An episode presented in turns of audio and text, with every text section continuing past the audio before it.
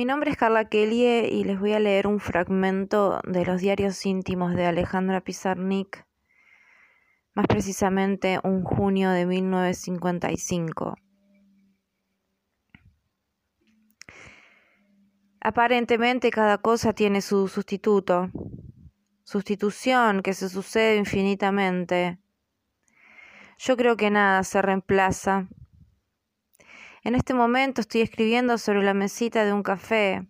A intervalos imprecisos suspendo la pérdida del líquido tinta para compensarla mediante el líquido té. Sé que es una sustitución irrazonable, no cuerda, pero no es esto lo que yo quiero expresar. Intento fijar este momento insustituible. Mañana podré estar acá de nuevo haciendo y pensando lo mismo, pero nada se igualará a esta inefable presencia angustiosamente temporal. Ninguna dificultad se compara a la de explicar pacientemente a una persona mediocre la raíz de nuestro desencasillamiento, de nuestro desconformismo, de nuestra inmoralidad.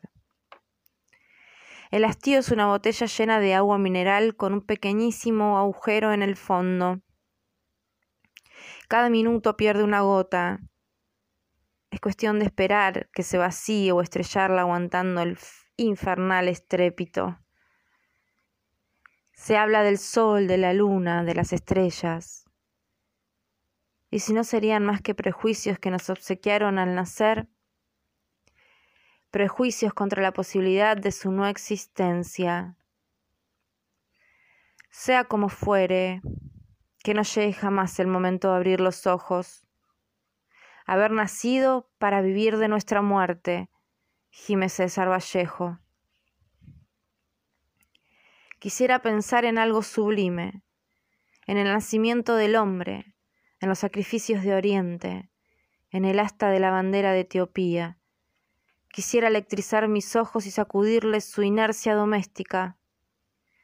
Quisiera levantar mis piernas, manchar el cielo raso, arrodillarme junto a un sapo ahogado, clasificar los tonos de un pétalo, registrar los bolsillos del rey de Suecia, distinguir al tacto los cuatro reinos animal, vegetal, mineral y humano, revivir los éxtasis de Juana de Arco exhalando árboles por destruir el fuego,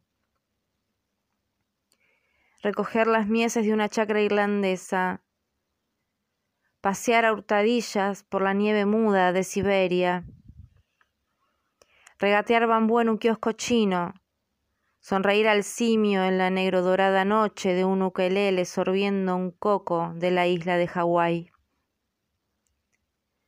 Elevar los párpados, subir a lo más alto, agitar los brazos como campanillas estremecidas y gritar a todo, soy universal. Suena el despertador.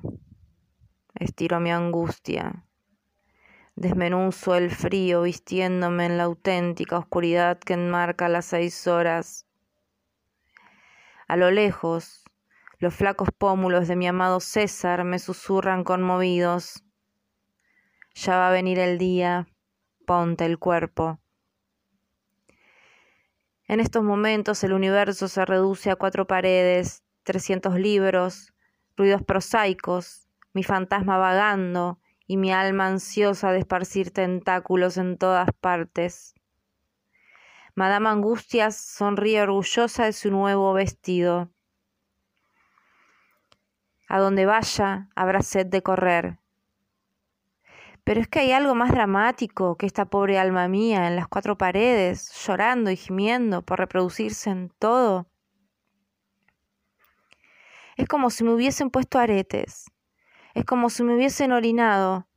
Es como si te hubieras dado vuelta. Es como si contaran mis pisadas.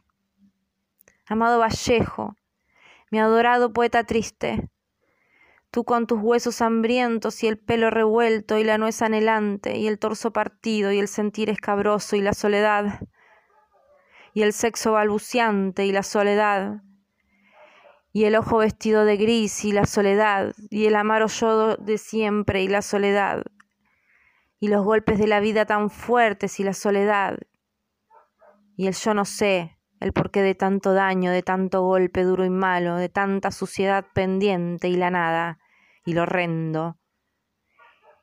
Y el mefistofélico bastón en quien no apoyarse, y el bendito Dios que camina junto a ti, y el terrible exilio de los eternos fugitivos. Y las calientes lágrimas, una más, una, hasta la ecuación imposible, y los dulces monos de Darwin agitando veinte dedos por cabeza, y el tric-trac de los huesos pidiendo un trozo de pan en que sentarse, y la soledad, el llanto, la angustia, la nada y la soledad. Amadísimo, queridísimo César, ¿hasta cuándo? ¿Siempre? Lloro,